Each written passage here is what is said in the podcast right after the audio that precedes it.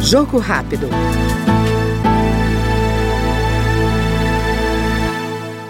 A Comissão de Constituição e Justiça aprovou o projeto que permite a atividade de motofrete, independentemente da categoria de registro do veículo. Hoje, segundo o Código Brasileiro de Trânsito, motocicletas e motonetas destinadas ao transporte remunerado de mercadorias só podem circular com autorização do órgão de trânsito e mediante registro como veículo da categoria de aluguel.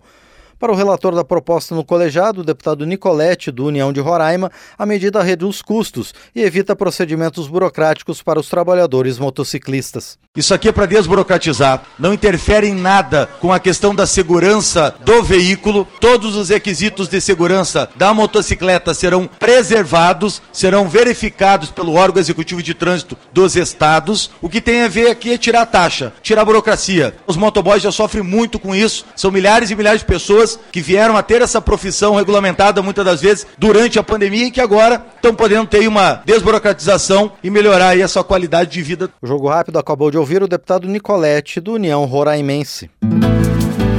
Jogo Rápido.